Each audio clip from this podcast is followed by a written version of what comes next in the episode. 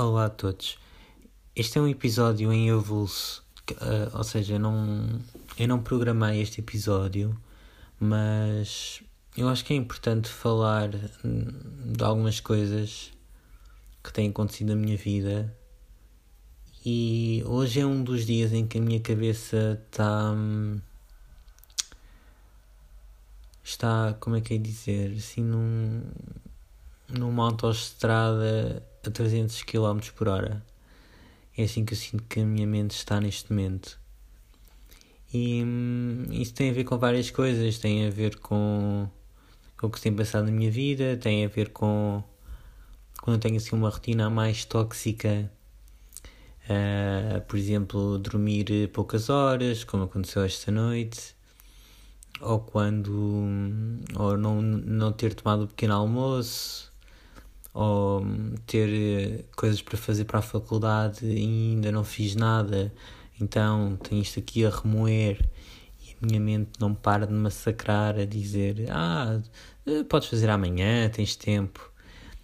Então é muito fácil quando nós somos indisciplinados com as coisas que temos que fazer ou com a nossa rotina, a nossa mente fica assim meio a, a mente no fundo gosta disso, não é? Gosta de nos massacrar. Aqui a partir do pressuposto que eu não sou a minha mente e eu estou acima da minha mente, mas a minha mente é quem coordena as minhas ações e as minhas relações e tudo, não é? A minha mente não é que seja inimiga, mas ela adora que eu me identifique com ela. E aí, e no fundo o que acontece é que é que eu não me identifico com, com, com a mente, ou quando tento não me identificar com a mente, é quando ela vem com mais força. É quando ela me coloca indisciplinado, é quando ela quer que eu adie os trabalhos, é quando ela quer que eu não coma de forma saudável, quando ela não quer uh, que eu durma 8 horas por noite. Então, o que é que a minha mente adora? É que eu seja que eu esteja descentrado da minha essência, daquilo que eu tenho para fazer e, de...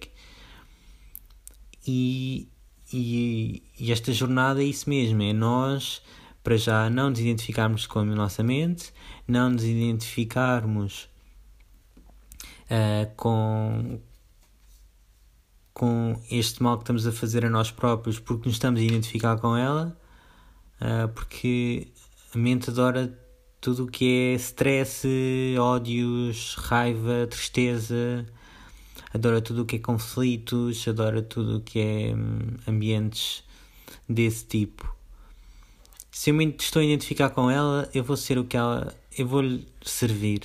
Então é muito difícil iniciar uma jornada, pronto, que queiram chamar espiritual ou não, quando estamos identificados com, com uma mente tóxica, que é o caso da minha, em que está sempre a puxar-me para baixo, não é? E, e eu hoje vim aqui falar de,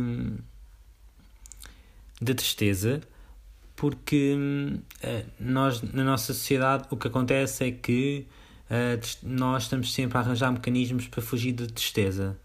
Uh, é como se nós não nos quiséssemos permitir a estar tristes e estamos sistematicamente à procura de coisas ou de alguém para nos tapar este vazio que nós sentimos, que é, que é a tristeza.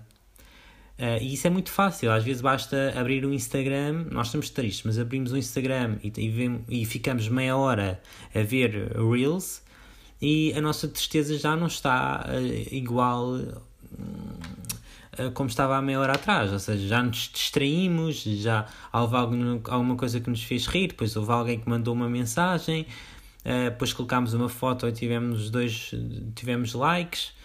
Então isto só nas redes sociais. Ou, ou então estou triste não sei o que fazer vou abrir o Tinder e vou hum, começar a pôr likes nas pessoas e as pessoas vão me responder e dizer que eu sou bonito não sei o quê. Então isso é outra coisa. Ou, ou estou triste então vou sair, ou vou sair à noite e depois vou apanhar uh, uma bebedeira porque não aguento esta tristeza ou vou sair com amigos. É isto é tudo muito comum. O, que eu quero dizer é nós estamos sempre a arranjar mecanismos para não permitir sentir uh, emoções mais negativas. Nós achamos, uh, até por tudo o que está à nossa volta, em que a, a, vida das pessoas parece tão perfeita e tão bonita, que nós um, somos inferiores quando temos algum tipo de tristeza. Não aceitamos essa tristeza, não nos rendemos a, a, a essa, a essa tristeza. E hum, também muitas das vezes acontece a algumas pessoas em que, mas eu tenho tudo, um, porque é que eu me sinto triste? E, e o tudo é, é o quê? É sempre ah, eu tenho um trabalho, a minha família gosta de mim, tenho uma casa, tenho, tenho roupa, tenho, uh, posso gastar dinheiro em compras. E isso não significa nada, como sabemos, não é? Se nós não estamos bem connosco a nível interior, nós nunca vamos. Hum, hum, eh, podemos ter tudo o que é exterior que não vai apagar aquele vazio. E ah, eu até posso ir a um hotel de 5 estrelas hoje à noite e, pá, e achar deslumbrante e ficar ali tipo uma semana super iludida a achar que foi brutal aquela noite, mas depois volta ao vazio daqui a uma ou duas semanas. Então a nossa mente lá está, está sempre a arranjar mecanismos e esquemas e desafios e conflitos porque é isto que ela gosta, não é? Um, a tristeza hum, é muito mal vista hum, na sociedade porque hum, é como se é como se nós estivéssemos sempre a fugir dela, não é? E eu vejo por mim que muitas das vezes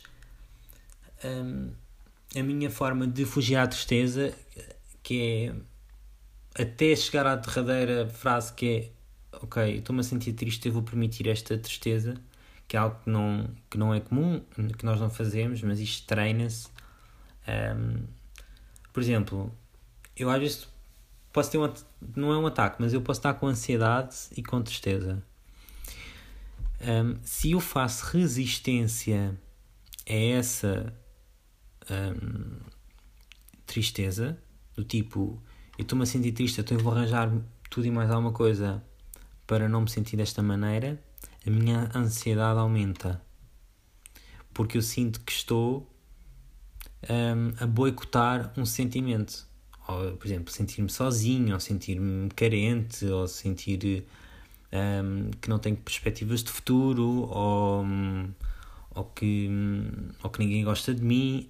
Pronto, quando nós vamos para a vítima, enfim, um, o meu mecanismo natural, ou seja, o que eu sempre fiz ao longo destes 27 anos eh, e que de certa forma eu continuo a fazer e que é uma luta diária e quase sempre ineficaz, mas já lá vamos, mas o que eu faço sempre é resistir a esse sentimento. Tipo, eu estou triste e vou arranjar.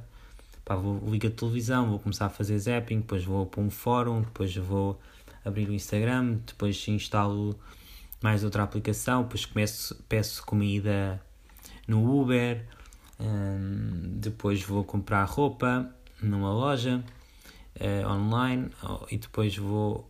Ou seja, eu como ou, ou ligo para amigos, então eu nunca, como eu não quero aceitar que me estou a sentir mal, eu arranjo mecanismos para pôr aquilo debaixo do tapete e isto sempre de forma inconsciente. Como eu já tenho falado noutros episódios, nós fazemos todas estas ações, são sempre de forma inconsciente. Um, e isto aumenta muito a ansiedade e aumenta este sentimento que eu estou a ignorá-lo, eu não estou a olhar para ele, eu não estou. Em vez de eu tentar perceber porque é que me estou a sentir triste, de ir às causas, não. Eu vejo este sentimento ficam muito aflita, queria que ele desapareça, porque eu não quero estar deprimido, ou não quero chorar, ou não quero estar triste. Um, então faço o extremo oposto. E quando faço o extremo oposto, a tristeza até pode passar, mas por um curto período de tempo. Porque é que acontece? Depois na semana a seguir ela vem com mais força. É o que acontece normalmente, não é? é nós temos este, este sentimento, boicotamos o sentimento e depois ele vem com vem em reforço, vem a dobrar. Uh, isto acontece com tudo, acontece com a raiva, que é, por exemplo, nós estamos temos um momento de raiva e fingimos que não o tivemos uh, ou, ou ignoramos. Quando a situação acontece mais na segunda ou na terceira vez e continuamos a ignorar, vai haver uma vez em que nós vamos explodir e vamos ter uma atitude desproporcional à gota d'água. Um, então, uma das estratégias que eu tenho percebido que é possível fazer, até na minha psicoterapia, em cenas de mindfulness e de atenção plena, é quando eu estou triste, um, aceito, é, não é tanto a aceitação, mas é a rendição. É, eu sinto que é um pouco os dois, que é aceitar que estou triste, que é eu estou aqui em casa, estou-me a sentir triste. Eu não vou fazer nada em relação a isso. Não vou. Eu vou ficar quieto. E vou só deixar isto acontecer. Vou só vou só fazer o que tenho a fazer, não é? As minhas necessidades básicas, tipo comer, dormir, estudar, e vou só e não vou fazer mais nada. Permitir sentir que estou com triste, que estou triste, que me sinto sozinho, uh, permitir sentir uh, este vazio. Porque hum, se eu ignoro, eu sei que depois ele vem com mais força e com mais ansiedade. E quando nós tomamos esta decisão, de rendermos àquilo que estamos a sentir de mal, um, a ansiedade vai, vai diminuir porque tu estás a render, não estás a resistir. Um, e eu já tive assim uns lives disto, de algumas vezes em que isto, é, isto é muito mais um, assim para pessoas que têm alguma instabilidade emocional, um, isto resulta mas também é verdade que pode não resultar com todas as pessoas, até principalmente com as pessoas que têm pouca intimidade consigo próprias e que estão sempre a fugir, não é? Estão sempre agarradinhas ao telemóvel ou, ou a fumar ou, ou, ou a sair e beber copos, uh, porque isso são escapes. Uh, tudo isso são tudo isso são escapes para fugir àquilo que nós estamos a sentir, não é?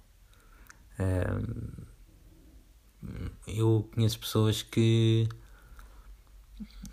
que têm compulsões tipo de sair à noite, de sair todos os dias hum, da semana, porque e assumem eh, que, que fazem isso para não estarem sozinhas, para não estarem em contacto com elas próprias.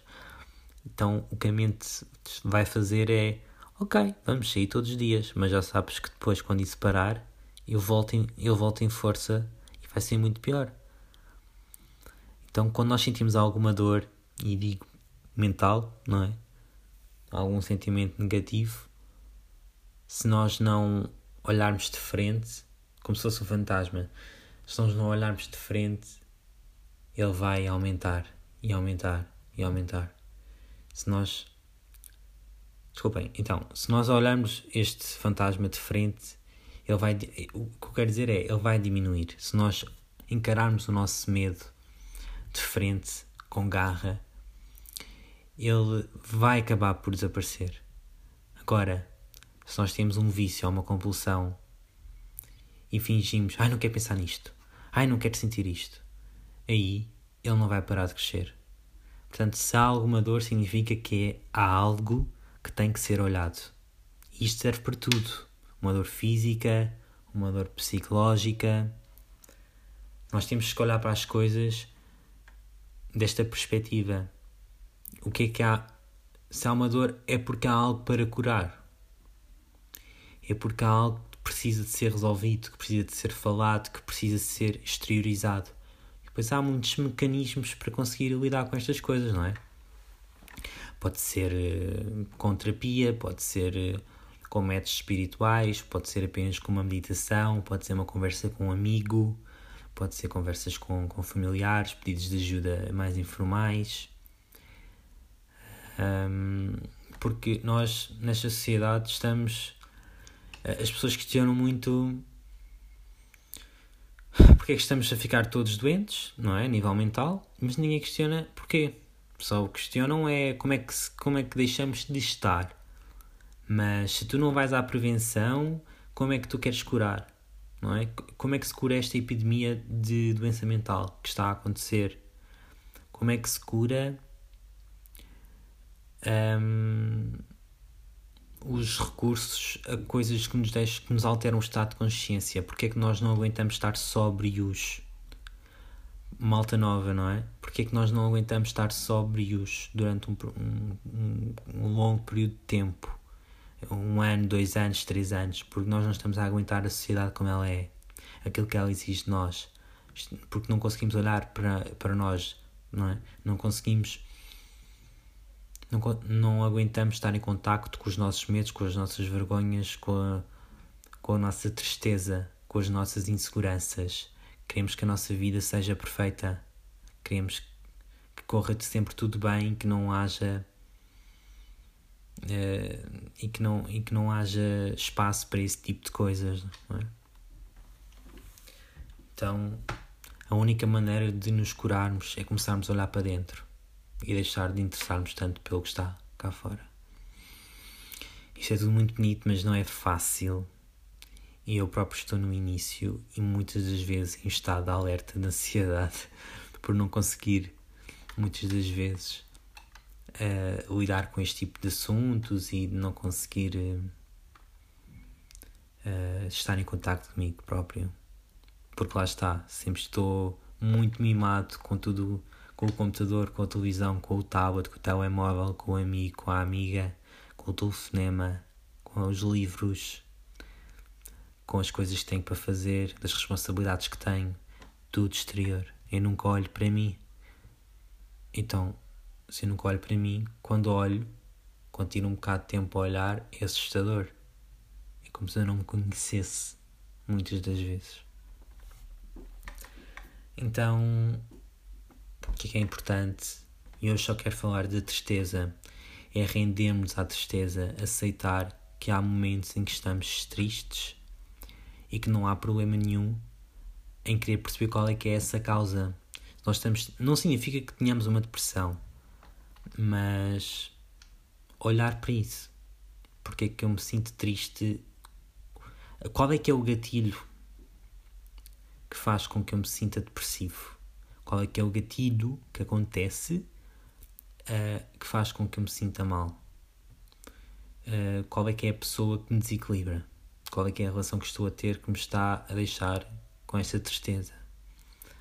O que é que está a acontecer? Qual é que é a hora do dia ou qual é que é a altura da semana que eu me sinto mais triste, não é? Tentar identificar qual é que é o gatilho dessa, dessa situação é imprescindível.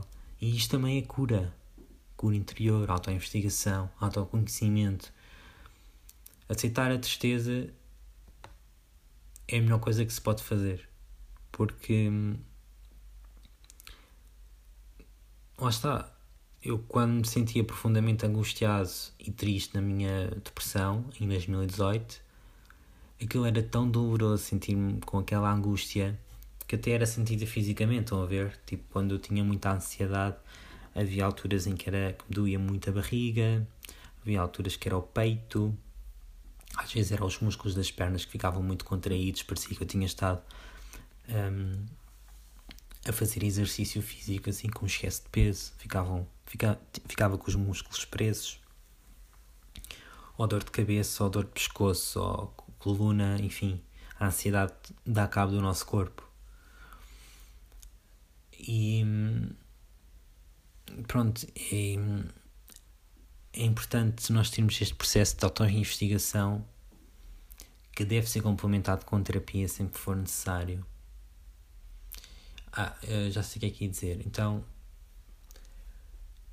render-me à tristeza. O meu ponto positivo é. Isto não significa que eu vá deixar de sentir tristeza, mas já vou olhar para ela de outra maneira. Vou aceitar que ela existe, vou, vou aceitar que faz parte de, de mim, não é? Que faz parte da minha essência. Por vezes sou humano, não é? Estou viver na matéria, então é normal sentir-me triste de vez em quando e, e pronto, é, é aceitar que as coisas são assim.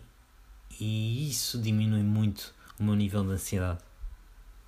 Um, passei a vida toda a fugir acho que acham que faz sentido? Não, não faz. Um, pronto, então esta é a minha dica para hoje. Aceitar que somos seres humanos com todo o tipo de emoções. Aceitar a nossa tristeza é importante para a nossa evolução. E não, não, não temos que fazer nada de, espetáculo, de espetacular, ok? Às vezes pode, só, pode ser só estar na cama de olhos fechados a permitir sentir isto. E, pode, e passa, ok? Pode não passar naquele dia, nem no dia a seguir, mas não resistam, não escondam isto. Não tentem mostrar alguma coisa que não é a verdade. Não, não mintam a vocês próprios nem às pessoas se estou um dia, um dia mais em baixo, deixem-me permitir estar mais em baixo. Ok? Pronto, espero que tenha sido útil este episódio e obrigado por terem ouvido e até à próxima.